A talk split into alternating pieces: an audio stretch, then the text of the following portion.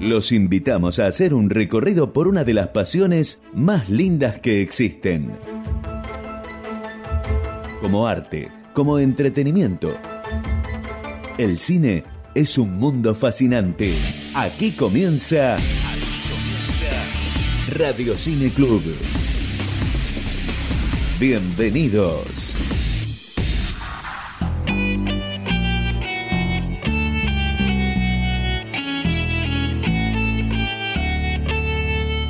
¿Cómo les va amigos? Bienvenidos a una nueva edición, segunda edición de esta versión en formato de podcast de Radio Cine Club, episodio número 2. Vamos a tener un programa verdaderamente extraordinario con un montón de temas para hablar, sobre todo este fin de semana largo que se viene, ya estamos disfrutando un buen fin de semana para disfrutar del cine, así que tenemos mucho material para hablar justamente de eso, de fin de semana, que tiene que ver con un feriado y está relacionado con la mm, mal llamada mm, colonización de América en realidad es la invasión de América en la mirada del cine. Vamos a hablar un montón de temas. Tenemos muchos temas para hablar en el día de hoy. Tenemos el Festival de Mafisi, eh, hay novedades del cine. Vamos a estar hablando también de eh, paro histórico que va a tener Hollywood en, en, estos días, si es que no llegan a un acuerdo la semana próxima. Pero ya te voy a contar en un ratito qué es lo que vamos a tener en el día de hoy. Estoy muy contento de haber llegado a esta segunda edición. Mi nombre es Nico Maciel. Yo te invito a que te quedes con nosotros durante un buen rato para disfrutar de muy buen cine. Tenemos la escuelita, tenemos curiosidad noticias de la industria, tenemos las noticias del cine nacional, el cine del Festival de Internacional de Cine de Mafisi también va a estar presente en el día de hoy. La verdad que tenemos de todo, pero no quiero dejar de agradecer a la gente de la Babilónica Radio de Uruguay que en su programa Deshaciendo Radio, que está los domingos a las 22 en la ciudad de Montevideo, Uruguay, estuvieron hablando la semana pasada de Radio Cine Club, recomendándolo y valorando el trabajo que hicimos para poder contarte todo lo que querías todo lo que queríamos contarte sobre este personaje que fue James Bond en esta oportunidad. Espero que les vaya a gustar también el programa del día de hoy. Así que un abrazo grande y estamos muy contentos de haber llegado a oídos de nuestros hermanos uruguayos. ¿eh? Muy pero muy contentos eh, por ello. Así que bienvenidos. Esto es Radio Cine Club, episodio número 2. ¿Y de qué va el programa? Mira, de esto. Trajimos un programa cargadito de cosas para compartir con vos. Hoy presentamos en Radio Cine Club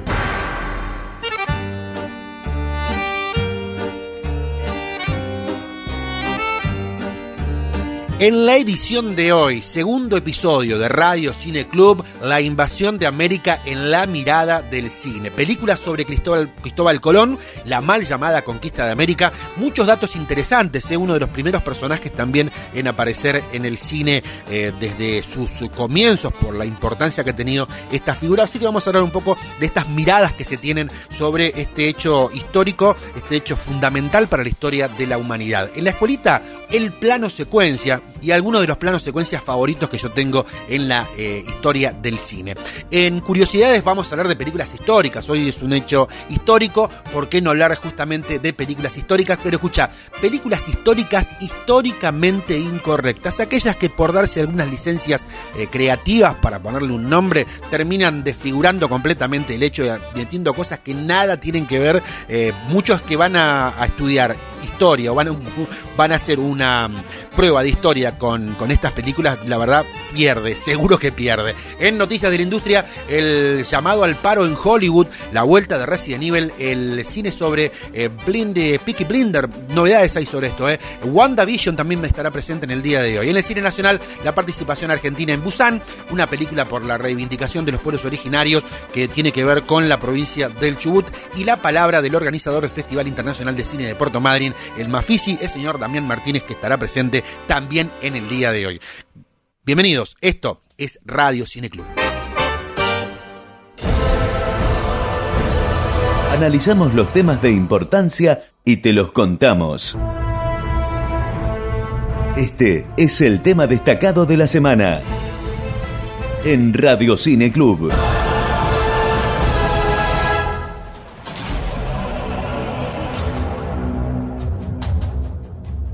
Tal como comentamos en el comienzo del programa, el día de hoy, el tema del día de hoy tiene que ver con la invasión de América en la mirada del cine. Como se sabe, un 12 de octubre de 1492 el navegante de origen genovés, pero en representación del Reino de España, Cristóbal Colón, llegó a las Antillas y desembarcó en la isla Guana Anaí la misma que bautizó con el nombre de San Salvador. En este episodio, de gran trascendencia para la historia, fue denominado la conquista de América, o podemos decir la invasión, ya que esta tierra ya estaba siendo habitada desde hacía miles de años por diversas culturas y además no había sido el primer extranjero en pisar estas tierras que hoy llamamos el continente americano. Un hecho de gran trascendencia no podía escapar a ser registrado en la industria del cine y la diversidad de miradas que existen sobre la cuestión histórica tampoco podían escapar. A lo largo de la historia, el séptimo arte, se ha elaborado grandes esbozos sobre lo que fue la propia conquista, si es que término vale, y las acciones ulteriores de los llamados conquistadores. Es por ello que vamos a hablar del cine sobre este episodio, no solo sobre la llegada de Colón, sino que la invasión, lo que la invasión desató al teñir de sangre uno de los más importantes episodios de la historia universal. Comencemos hablando del cine con Cristóbal Colón. La primera cinta cinematográfica de la que se tiene conocimiento del tema colombino data de 1910 de la producción Société Gamon titulada Christophe Colomb, eh, producción francesa inscripta en la serie de arte como otro de los trabajos del director dentro del cine mudo. El director del film fue Etienne Arnaud. Vamos a recordar que León Gamón fue uno de los grandes rivales para Paté. Dos años más tarde, del Colón de Gamón, en 1912, William Silic, Silic Spiloscope Co., produce una cinta norteamericana, The Coming of Columbus, basada en el guion de Charles A. Nixon. El director de esta cinta fue Colin Campbell. Como anécdota, esta producción contó con las tres calaveras eh, carabelas perdón, expuestas en la gran exposición colombina de 1893 de Chicago, que fueron la contribución española a dicha exposición conmemorativa y la atracción de todos los asistentes. En 1916 aparece el video de Christophe Colomb, esa couverture de couverture de Amérique, perdón mi francés, producida conjuntamente con la productora francesa Charles Drusner, Film Cinematographic y la española Argo Film. Los hermanos Emile y Gerard Berrois fueron los directores del film, quienes habían trabajado con los hermanos Paté. En 1923, Chronicles of a Picture, America Picture y Yale University Press producen Columbus dirigida por Edwin L. Hollywood, cuyo guion consistía en fragmentos de diversos autores. Tenemos que irnos a Gran Bretaña a, 1400, a 1949 perdón, para verlo por primera vez en color. Eh, Arthur Rark produce Christopher Columbus dirigida por David McDonald con guion de Muriel and Sidney Vox y Cyril Robex. Eh, interpretada por Friedrich Mark, otra obra que despertó gran indignación en los medios políticos españoles, en este caso, por lo cual eh, a pedido de Franco se hace Alba de América, la producción española, para contrarrestar esta cinta inglesa. Con motivo de la conmemoración del quinto centenario del descubrimiento de América, en 1992, se realizaron dos películas con tema colombino. Cristóbal Colón, El descubrimiento de John Glenn y 1492, La conquista del paraíso de Ridley Scott. Vamos a hablar del cine de habla hispana sobre este episodio y comencemos por la Argentina. Villa Rica del Espíritu Santo, de Benito Perojo, Argentina, 1945. Uno de los pocos acercamientos del cine local al tema de la conquista es esta película de Benito Perojo, realizador español con una decena de películas hechas en la Argentina. Relata la llegada de un grupo de colonizadores para fundar la población que le da nombre a la película y se encuentra en territorio paraguayo. El personaje central es una muchacha interpretada por Silvana Roth, quien ha abandonado su tierra natal y decide encontrar el amor en suelo americano. En un principio solo hará sus sabores, pero de mm, a poco ella y el resto de los colonos irán edificando su nuevo hogar.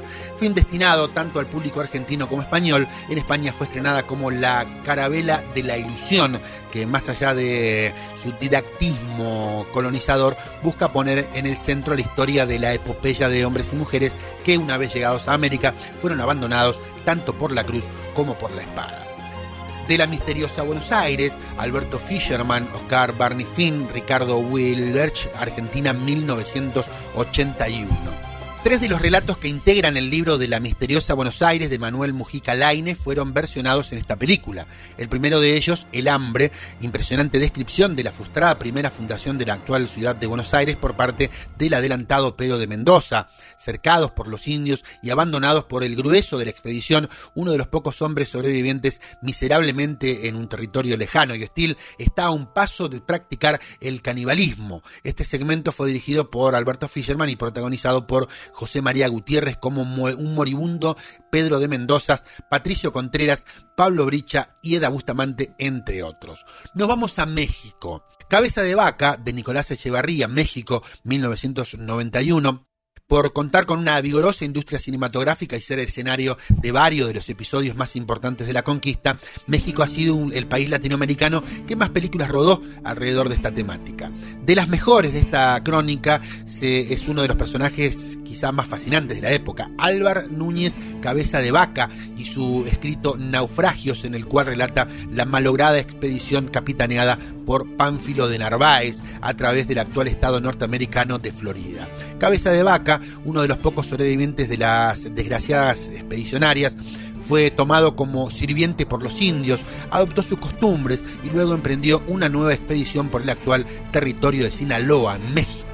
Hasta allí llega la película, pero vale la pena recordar que en un segundo viaje al Nuevo Mundo fue el primer europeo en contemplar las cataratas del Iguazú. Recomendable entonces la película mexicana, un singular abordaje del personaje del conquistador cuyas motivaciones no solo son la ambición y el espíritu aventurero, sino también su propio misticismo, que llegan al punto más alto cuando a partir de su contacto con los indios practica eh, convencido el chamanismo. No podemos dejar de hablar de España. Eh, aquí se hicieron también películas, quizá con otra mirada distinta. Pero ojo, no se crean que los españoles solo hicieron películas que tratan de eh, mostrar a España como eh, la, buena y nosotros la, mala. No, hay, de todo en, ambos lados. Alba de América, ya te lo había nombrado anteriormente, bien podría haberse llamado El descubrimiento de América según el generalísimo Franco. La realización de esta superproducción española fue motivada por el estreno de La verdadera historia de Colón, película británica protagonizada por Fred March en 1949, que eh, te había comentado en el comienzo de la presentación. Frases como España será una única nación con un solo idioma y la verdadera religión, o la omnipresencia de la palabra Dios, dan en cuenta de la participación, estos son datos que no los tenía, pero bueno, me he enterado, de Luis Carrero Blanco, una especie de delfín blanco que fue asesinado por la ETA en 1973, eh, que justamente se dedicaba a esto, ¿no? La cuestión propagandística. Pero la falta de rigor histórico no se debe a errores inocentes, sino bien más bien a un intento de que la España franquista eh, quería apropiarse de un episodio central de la historia de Occidente. El cine español con el tiempo tendría la oportunidad de abordar las cosas de un modo diferente y la presencia de Alba de América en esta lista eh, solo sirve para confirmar que las películas históricas hablan más sobre la política presente que sobre los hechos referidos. Esto no tengan la menor duda.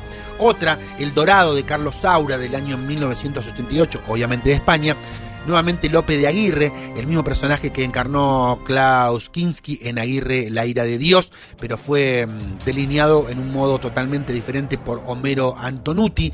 Esta película de Carlos Saura es en el momento de la producción más cara del cine español y recrea la expedición encabezada por Pedro de Ursúa en busca de El Dorado, al frente de un numeroso contingente de soldados españoles, esclavos negros y servidores indígenas, entre los que estaba Lope de Aguirre quien, eh, a diferencia de la versión Herod Kinski, es mostrado como un personaje frío y calculador y que a fuerza de confabulaciones y asesinatos va a convertir la empresa en un proyecto personal. Así, aún así la corona lo siguió respaldando y en este punto la película de Saura guarda rigor histórico según las propias palabras. Se trata de españoles que se matan entre ellos. Como sabemos la expedición fue un desastre, algo similar a lo sucedido con la película que estuvo muy lejos de lograr la repercusión que se esperaba por un costoso rodaje que se realizó en Costa Rica, patrocinado por el Estado español mediante la Sociedad Quinto Centenario. Hasta aquí la primera parte de esto que hemos dado en llamar la invasión de América en la mirada del cine. Para cerrar en el día de hoy sobre esto, vamos a hablar de las otras películas que hay también, sobre todo las más conocidas, eh, y que, cómo están en orden de reconocimiento por parte del público, cómo las quiere el público. Obviamente, de esto nos vamos a basar en un sitio que se dedica justamente a que la gente le ponga eh, valor a las películas, como lo es Rotten Tomatoes, eh, que va, vamos a ver qué es lo que dice sobre.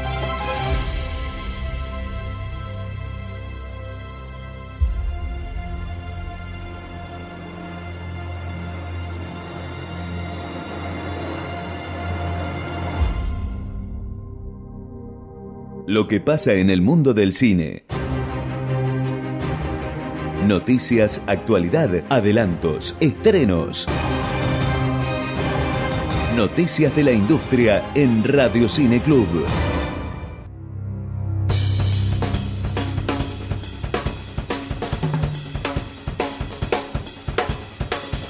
Vamos a ver qué es lo que pasa en la industria del cine creo que lo más destacado para esta semana ha sido el paro que ha convocado uno de los sindicatos más fuertes de Hollywood que mm, representa a los trabajadores y que ha llamado a la huelga. Así con un 98% de apoyo para prepararse una huelga con las eh, por las condiciones de trabajo, ¿no?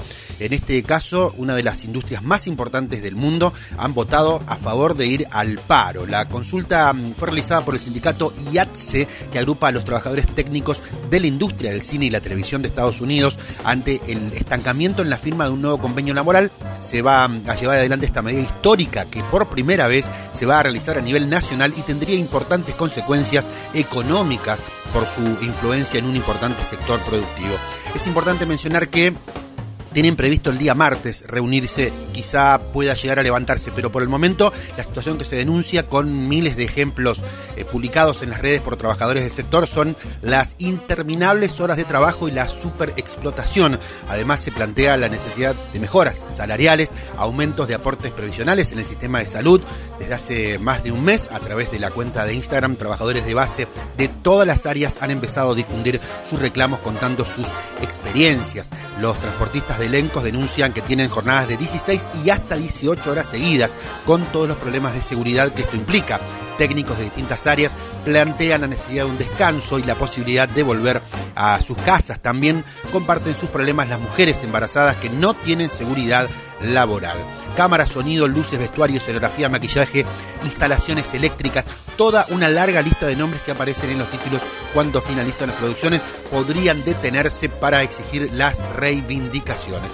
Según las palabras de Matthew Loeb, presidente de este sindicato, dijo lo siguiente, esta votación es sobre la calidad de vida y también la salud y seguridad de aquellos que trabajan en la industria del cine y la televisión. Nuestra gente tiene necesidades humanas básicas como el tiempo para la pausa para comer, dormir adecuadamente y un fin de semana. Para los que están por los más bajos de la escala, necesitan nada menos que un salario para vivir. Esto, información de la agencia F. Reuters de Los Angeles Times, eh, contando justamente uno de los datos más eh, significativos para la industria del cine, porque creo, o por lo menos así lo planteaban, es la primera vez que va a pasar algo de esto si es que el lunes no se llega a un, el martes, perdón, no se llega a un acuerdo. Otras noticias, se va a adelantar tres meses la próxima de Animales Fantásticos, la tercera entrega de la saga de Animales Fantásticos que llevará el título Los Secretos de Dumbledore.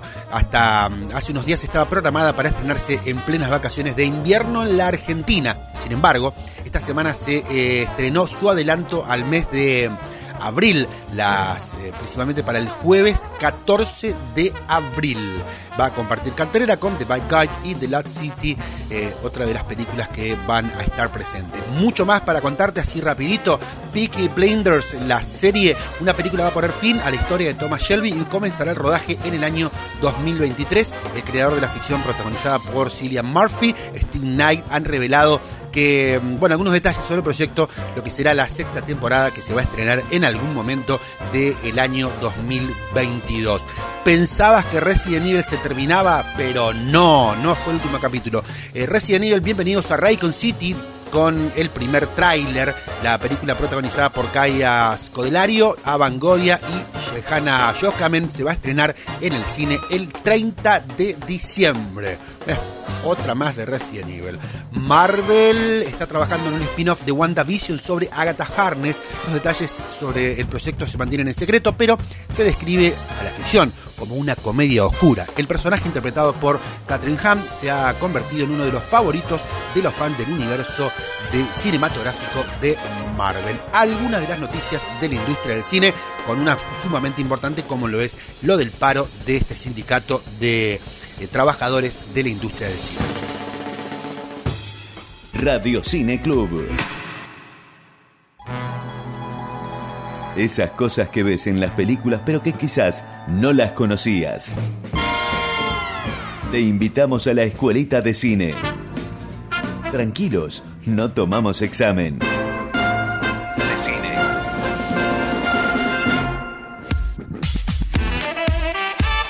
Esta ocasión en la escolita vamos a hablar de una de los conceptos quizás más difíciles no de explicar sino de realizar, como lo es el plano secuencia. ¿En qué consiste?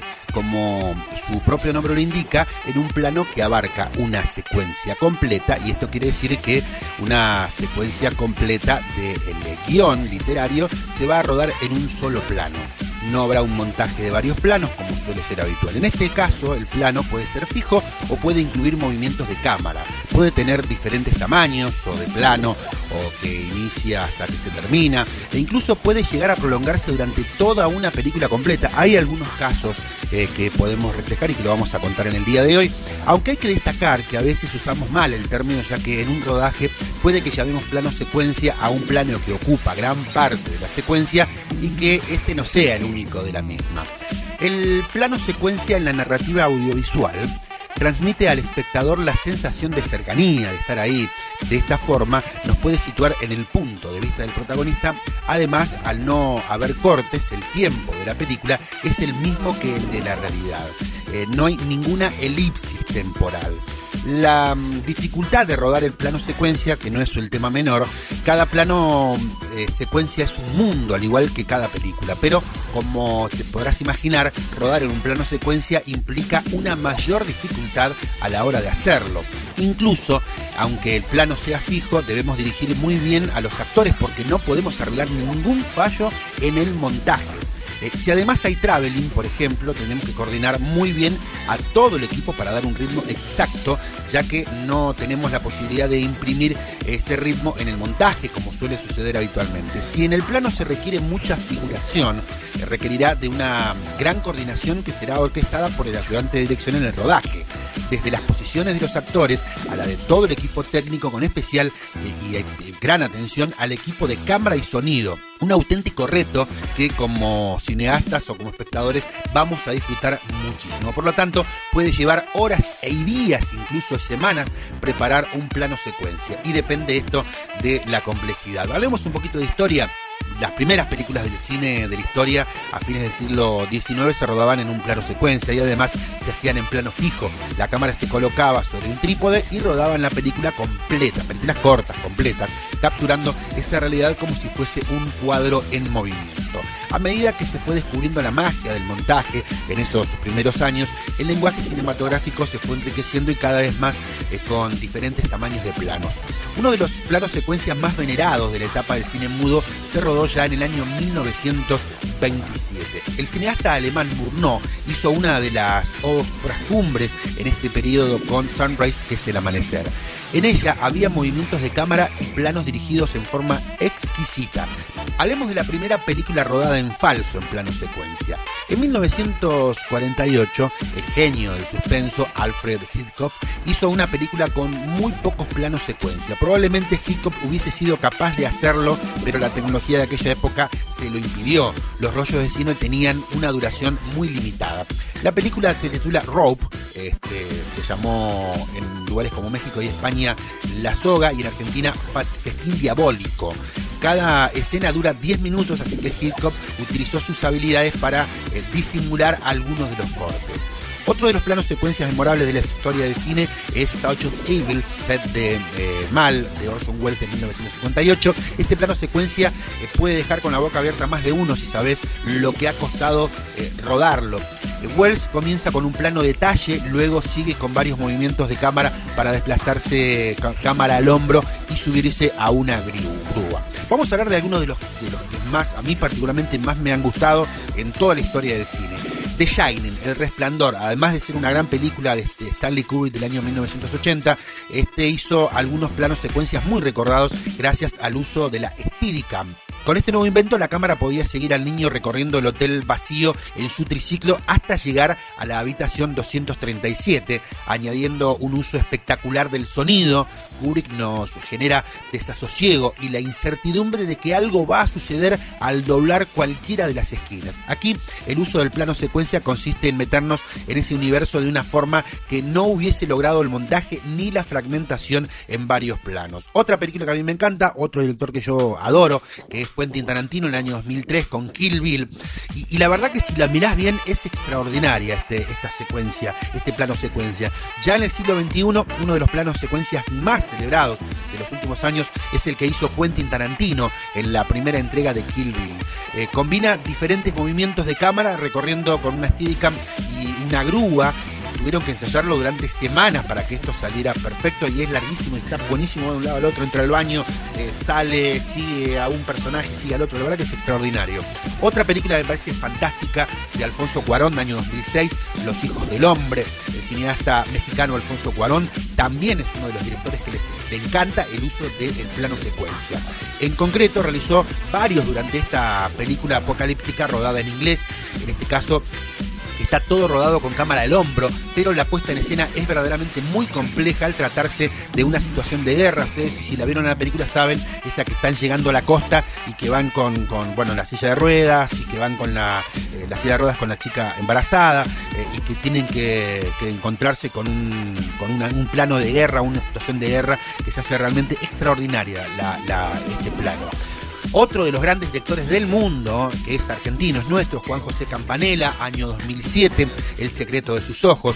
Seguramente si la viste la película recordarás que maravilló al mundo, ¿no? Con esta película que ganó el Oscar a Mejor Película de Habla No Inglesa, pero sin dudas algo que nos dejó a todos con la boca abierta fue el plano secuencia de la cancha de, fútbol. Creo que es la cancha de Huracán, donde, bueno, se, hace, eh, estuve viendo partes de cómo se hizo una vez y la verdad que es extraordinario.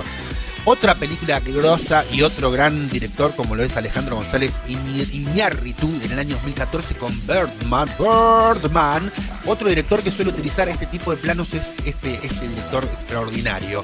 En la película Birdman lo hizo de una forma grandiosa con un falso plano secuencia que fue unido luego en forma digital juntando diferentes fragmentos. Recordarás uno que van por los pasillos y termina arriba de la azotea. Fantástico, realmente fantástico.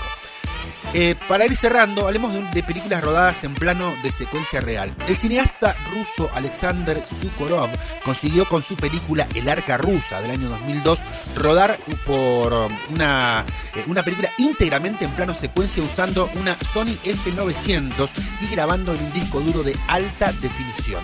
Esta película muestra 33 habitaciones del Museo Hermitage de San Petersburgo con más de 2.000 personas delante de la cámara, entre actores y figurantes, y hay tres orquestas tocando en directo.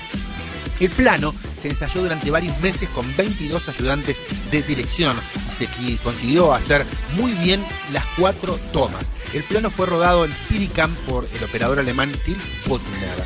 Eh, y una película eh, que también fue rodada en este contexto y que se llama Tiempo Real, es una película mexicana también del año 2002 eh, y que, bueno, se presenta a sí misma como la primera película de la historia rodada en una sola toma, logrando el récord Guinness, aunque no tuvo proyección internacional, cosa que sí tuvo la película rusa. Espero que te haya gustado y que cada vez que veas estos planos secuencias los disfrutes mejor como tratamos de que se disfrute el cine.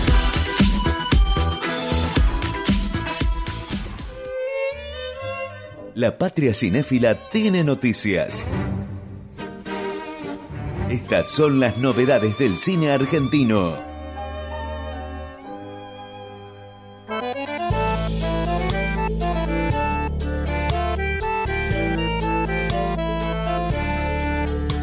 En las noticias nacionales vamos rapidito para contarte algunas cositas y hablar de uno del tema central del, cine nacional, para nosotros por lo menos. Bueno, eh, Argentina por partida triple en el Festival de Busan, la mm, sección World Cinema participará eh, Piedra Noche de Iván Fund, mientras que en la sección Flash Forward la producción estadounidense El Planeta y en Iconos la francesa Vortex. Estas dos dirigidas por los argentinos Amalia Ullman y Gaspar Noé respectivamente. La producción argentina Piedra Noche de Iván Fund va a competir en la sección World Cinema, dedicada a las películas que marcan la tendencia más recientes del cine del mundo de la eh, vigésimo sexta edición del Festival Internacional de Cine de Busan que se llevará a cabo de manera presencial en esta ciudad de Corea del Sur entre el miércoles y el 15 de octubre. El eh, festival coreano también programó la producción estadounidense El Planeta de la argentina Amalia Ullman en el apartado Flash Forward, primeras eh, o segundas películas de cineastas emergentes de países no asiáticos, mientras que la sección de íconos se verá Vortex de también el argentino Gaspar Noé, pero que está radicado en Francia. Por otro lado, el canal Encuentro estrena Neuen en el Día del Respeto a la Diversidad Cultural, el trabajo de María, de, el trabajo de Miriam Anguera, que narra el viaje de una mujer por la Patagonia en busca de las huellas de la identidad silenciada de su abuela mapuche, se va a emitir el martes 12 a las 20.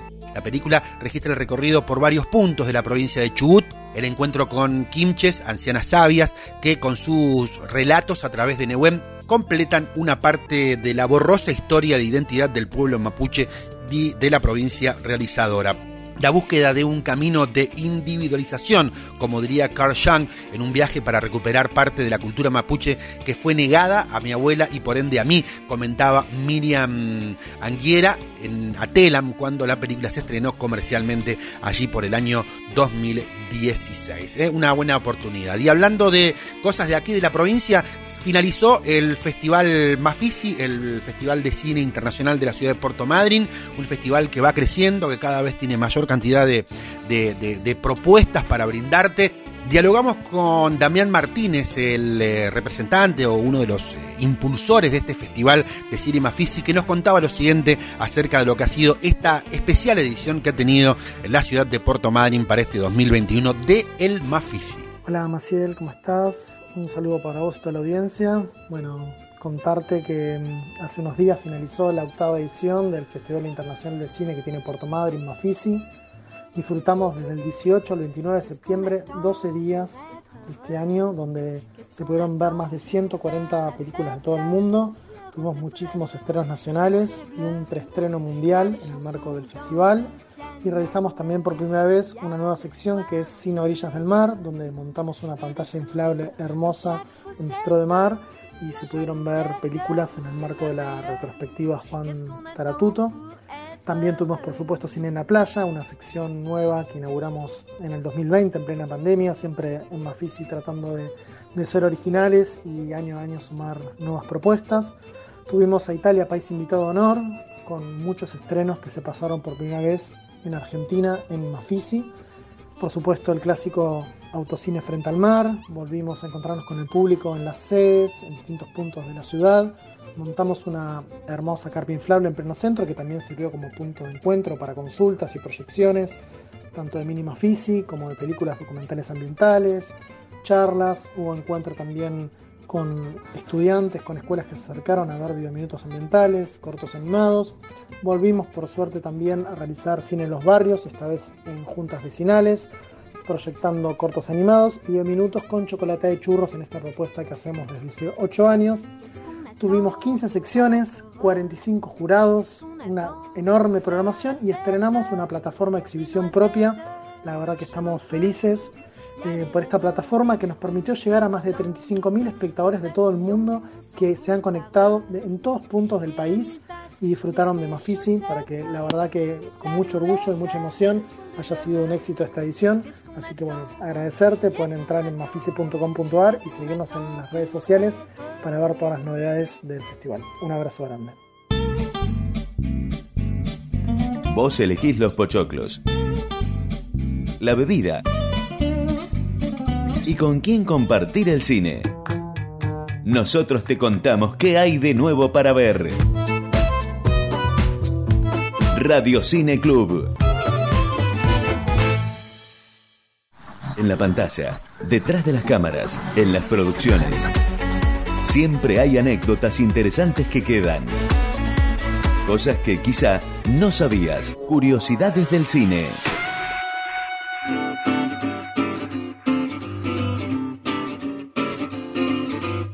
Bueno, un segmento que a mí me gusta mucho que es el de curiosidades y en esta oportunidad vamos a hablar de películas históricas. ¿Y por qué? Porque estamos hablando de eh, un hecho histórico que le da eh, sentido al programa del día de hoy. Y películas históricas, pero eh, el título se lo puse así, películas históricas históricamente inexactas. ¿Qué significa esto? Que son películas que están basadas en hechos históricos que eh, al tomarse algunas licencias creativas hacen que la misma sea eh, muy imprecisa con el propio hecho histórico. Y esto ha sido algo que ha puesto de los pelos de punta más de un historiador. Hablemos de estas películas. Voy a hacer una especie de top 10 con los errores, las películas y los errores específicos de estas películas. Bueno, en el número 10 el Patriota de ese director Roland Emmerich, quien va a aparecer varias veces por aquí en este top, que tiene que ver con los siguientes errores. En la película los soldados británicos se presentan como las peores personas imaginables. En una escena reúnen a todas las mujeres y niños y los encierran en una iglesia que eh, después es quemada. Tal brutalidad no existió en la guerra revolucionaria. La descripción del carácter del protagonista, que es Benjamin Martin, también es falsa. Este, este, personaje está parcialmente basado en Francis Marion. Eh, y en esta película es presentada como un hombre dulce y cariñoso, pero la historia ha demostrado que en realidad Marion era bastante famoso por matar a muchos indios y violar a las esclavas. La, y aparte era esclavista. La secuencia de la batalla final tampoco es el del todo exacta. En la película Martin vence al general eh, Cornwallis eh, y mata a Titan en las Carolinas. Eh, la historia demuestra que el general Cornwallis no fue derrotado en estas islas, en, esta, en este estado, y Cartelun tampoco fue asesinado. En el número 9, Pocahontas del año 1995, dirigido por Mike Gabriel y Eric Goldberg. ¿Cuáles son los errores? Bueno, al final de la película, los nativos y los ingleses se reconcilian y son amigos. En realidad, muchos nativos fueron exterminados por genocidio y las enfermedades traídas por los europeos a sus tierras, que fueron arrebatadas bajo lo que se denominó como el destino manifiesto. La película también implica una relación romántica entre Pocahontas y John Smith, que nunca existió. A pesar de que los dos eran amigos, Smith tenía 27 años y Pocahontas tenía 10. Eh, también al final Pocahontas decide quedarse con su gente y no volver a Inglaterra con John Smith, pero la historia demuestra que terminó casándose con un inglés llamado John Rolfe. En el número 8, 10.000 antes de Cristo del año 2008, otra vez Roland Emmerich, los errores. Bien, la película muestra a los mamut ayudando a construir las pirámides y esto no tiene sentido, teniendo en cuenta que la película tiene lugar en la edad del hielo la película también contiene varios errores tecnológicos. Por un lado, el uso de barcos a vela de que dio mm, alrededor del año 3500 a.C., mientras la película manifiesta que los humanos montando a caballo, los cuales no ocurrió o no domesticaron, sino hasta el año 3500 a.C.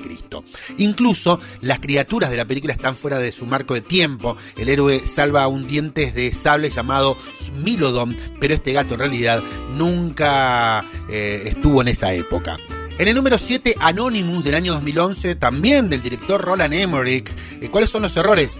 Deberes sí murió en el año 1604 antes de que más o menos 10 obras eh, jacobeas de Shakespeare fueran escritas.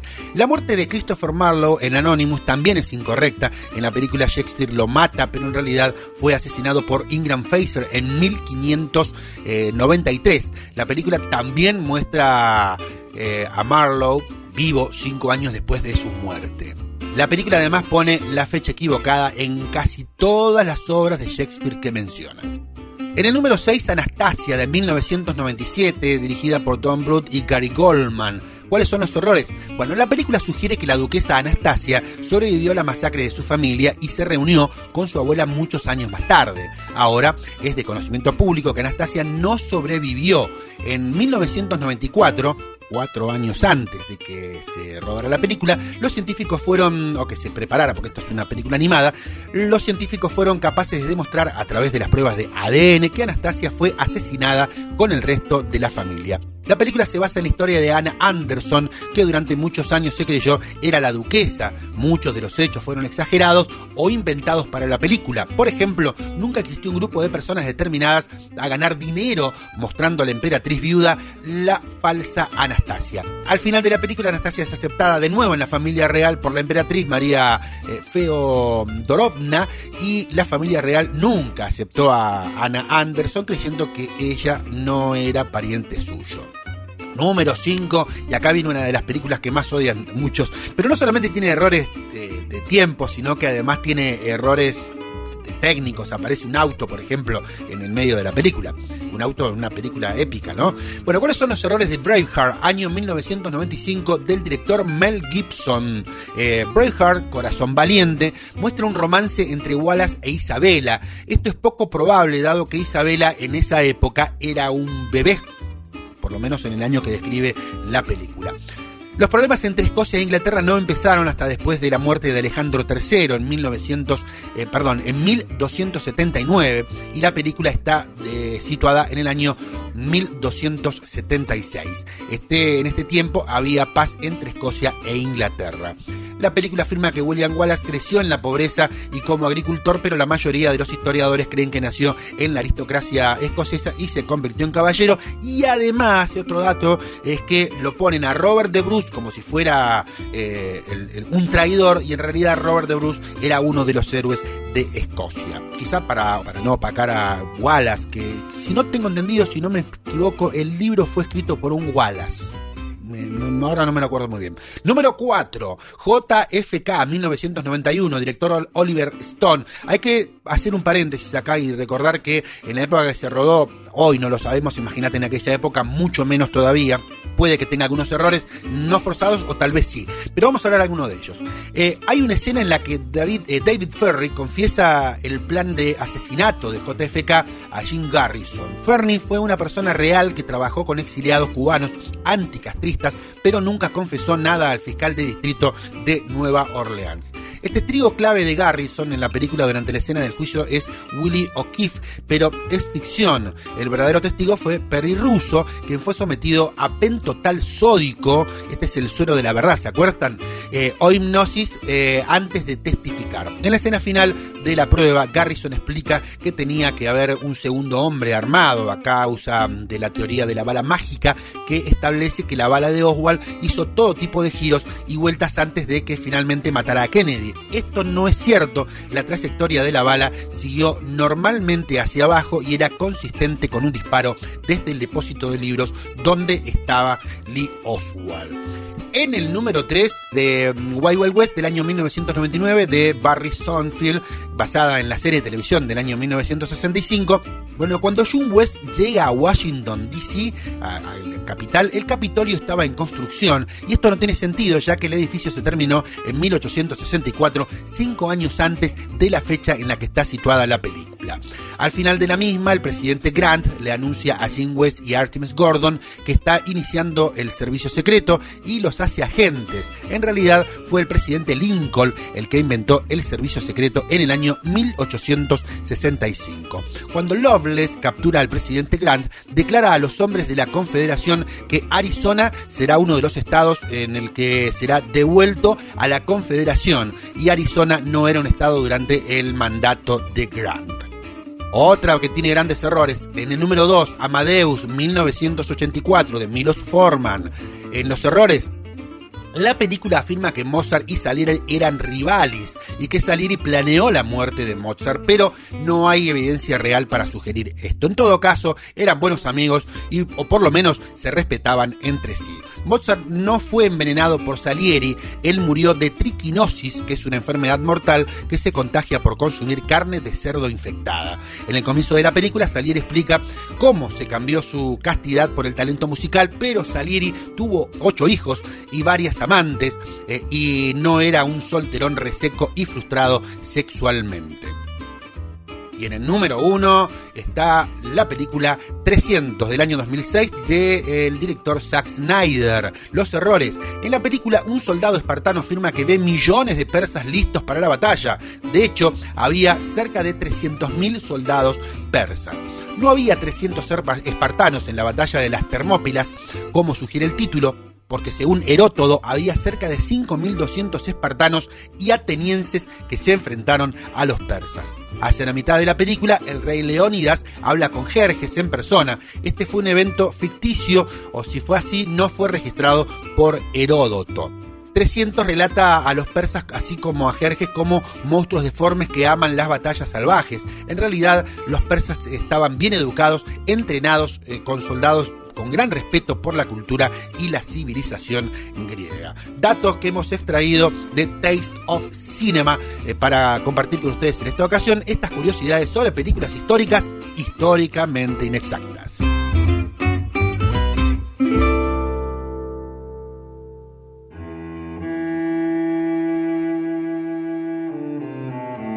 Arte, entretenimiento o las dos cosas. Radio Cine Club.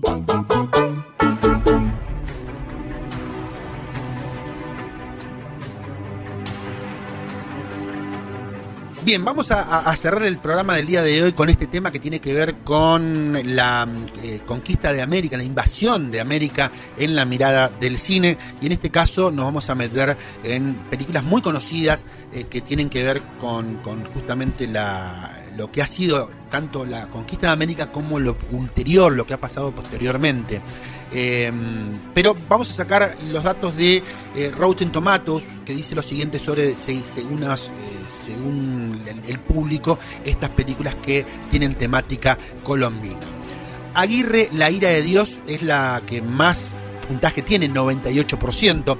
Para muchos la película dirigida por Warner Herox y protagonizada por su actor fetiche Klaus Klinsky es la aproximación más eh, despiadada y aterradora de la conquista. La película es un viaje demencial del explorador Lope de Aguirre, protagonizado por Klinsky, quien motivado por su ambición de encontrar la ciudad perdida El Dorado, guía a toda la expedición española por las selvas del Amazonas, basada en la cronología del fraile Diego Gaspar de Carabajal, eh, Carvajal, en realidad, la cinta irá develando los incidentes de la expedición, así como la transformación de Aguirre, que es considerada una de las mejores películas de la historia en su reseña para This is London. El crítico Derek Malcolm dijo lo siguiente, la película fusiona los paisajes y los personajes con tal fuerza que, una vez vistos, nunca los olvidas. Por otro lado, la otra conquista tiene el 85%. El largometraje escrito y dirigido por Salvador Carrasco narra la historia de la conquista española en México desde la perspectiva de los aztecas, quienes hicieron frente al ejército de Hernán Cortés. La historia se desarrolla en torno a eh, Topilquín, Topilzin, Damián Delgado, un descendiente de Moctezuma que va a luchar por preservar la identidad religiosa y cultural de su pueblo, y este será su aspecto, el de la conquista espiritual, el que sirve al director para mostrar la crueldad de la imposición extranjera sin concesiones y entregar una de las películas más aclamadas sobre dicho momento. Por ejemplo, el crítico Eric Rosenberg de Hollywood.com dijo lo siguiente, una mezcla incendiaria de política, religión, guerra, violencia y turbulencia personal. No es una película fácil, sino una obra de arte complicada. Otra gran película, La Misión, de, tiene el 65%. Esto se da en plena jungla tropical junto a las cataratas del Iguazú. Un misionero jesuita, el padre Gabriel, muy bien protagonizado por Jeremy Irons, sigue el ejemplo de un jesuita crucificado, sin más armas que su fe y un oboe. Al ser aceptado por los indios guaraníes, Gabriel crea la misión de San Carlos. Entre sus seguidores está Rodrigo Mendoza, que protagoniza nada más y nada menos que Robert De Niro, ex traficante de esclavos, mercenario y asesinado eh, y asesino, perdón, que está buscado está buscando el perdón y se hace jesuita y encuentra la redención entre sus antiguas víctimas. Después de luchar juntos durante años, se enfrentan a una causa de la independencia de los nativos. Gabriel confía en el poder de la oración, Rodrigo en la fuerza de la espada. Dirigida por Roland Joffé, la película busca explorar un universo más personal del conflicto a partir de un par de aliados con visiones encontradas, ¿no? Que tienen visiones encontradas. En su revisión para Movie Metropolis, el crítico John J. Puccio dijo lo siguiente un poco piadosa para su propio bien. Sea como sea, el corazón de esta película está en el lugar correcto. Hablemos de Apocalipto, que tiene el 65%. Si en la otra conquista, que tenía el 85%, se veía la conquista española a través de los ojos aztecas, en Apocalipto, Mel Gibson se centra en el episodio de la destrucción del pueblo maya cuando la eh, idílica existencia de los mayas era brutalmente interrumpida por el ataque de una fuerza invasora. Un hombre emprende un arriesgado viaje en un mundo elegido por el miedo y la opresión en el que le espera un eh, incierto final. Debido a un giro del destino y espoleado por el amor de su esposa y de su familia, emprenderá el regreso a su hogar en un desesperado esfuerzo por preservar su forma de vida. Aunque recibió comentarios mixtos, las reseñas positivas que obtuvo Apocalipto eh, destacaron su perfección formal y su tratamiento duro pero consciente. Incluso de los críticos mexicanos afirmaron que Gibson realizó una interpretación eh, compleja del pueblo indígena, algo inusual solo para tratarse de un extranjero. Por ejemplo, en su reseña para Letras Libres, Fernanda eh, Solórzano escribió lo siguiente. Una de las películas mejores filmadas de la última década. Su visión de los indígenas es vigorosa y compleja y no el retrato condescendiente que suele hacer el cine estadounidense de las culturas consideradas exóticas. Y por último me centro en la película eh, que supuestamente iba a ser el emblema del quinto centenario de la mm, conquista de América. Y miren ustedes qué, qué, dato, ¿no? Porque nosotros decimos, en este caso, hablamos de la conquista de América y no, eh, perdón, hablamos de la invasión de América y en este caso hablan de la conquista del paraíso. Eh, y son términos bastante criticables, si se quiere. 1492, la conquista del paraíso, eh, tiene una pésima eh, relación con el público, 33%.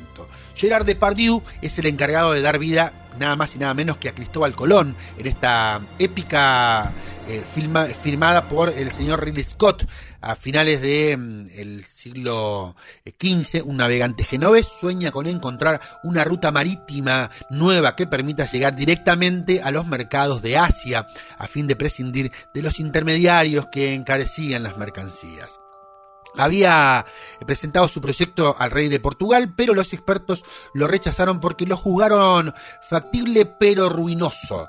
Eh, también en Castilla fue rechazado al principio, a pesar de todo finalmente consigue el apoyo del padre Marquena, Marchena, en realidad, y el armador Martín Alonso Pinzón, eh, de los hermanos Pinzón, ¿se acuerdan? Bueno, además del banquero valenciano Luis de Santangel, eh, que le promete una audiencia con la reina Isabel de Castilla y que aprueba el proyecto el 3 de agosto de 1492. Colón zarpa del puerto de Palos, ignorando que entre Europa y Asia se interponía un continente hoy conocemos como América, y un océano, el Pacífico, que no figuraba en los mapas. El 12 de octubre de 1492, la Pinta, la Niña y la Santa María atracan una pequeña isla del Caribe a la que llaman San Salvador. A pesar de que la crítica repudió el fin, 1492 la conquista del paraíso fue el encargado de encabezar las celebraciones del quinto centenario del descubrimiento de América, mientras busca transmitir el punto de vista de la historia de los países que apostaron al presupuesto. En este sentido, el crítico David Hansen afirmó en su reseña para Newsweek lo siguiente.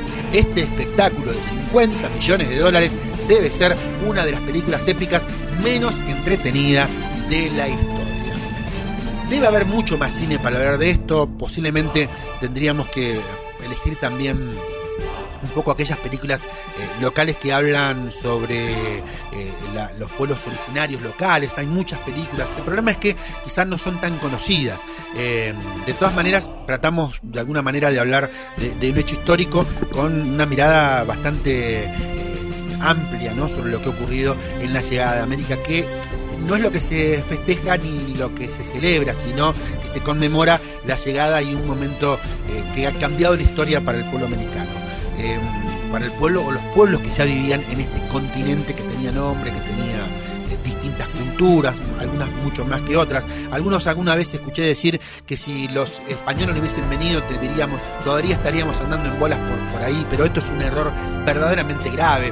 Si no hubiesen invadido, los pueblos terminan acomodándose a, la, realidad. Yo no me lo imagino a todos andando ¿no? Eh, sino todo lo contrario, quizá hasta culturas mucho más avanzadas en muchos aspectos. Pero bueno, son miradas que cada uno tiene. Espero que el especial de hoy te haya gustado porque hablamos de uno de los momentos más controversiales que tiene la historia de nuestro, de nuestro mundo, sobre todo de aquellos que vivimos aquí en América.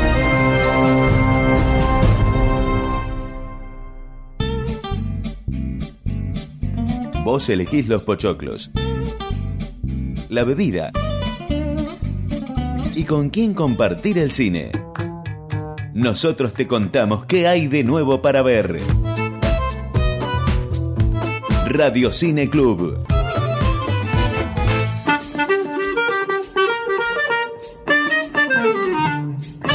Bueno, gente, hasta acá hemos llegado a una nueva edición de Radio Cine Club, la número 2. Ya nos encontraremos la próxima, el próximo viernes, en la edición número 3 de este nuevo formato de podcast de Radio Cine Club. Mi nombre es Nico Maciel. No dejes de seguirme en las redes. En Twitter, por ejemplo, es arroba Nico Maciel. Es muy fácil. Puedes encontrar todos los capítulos también de mm, Radio Cine Club o del otro programa que tengo que se llama Argentina Curioso País. También interesante en nicomaciel.com.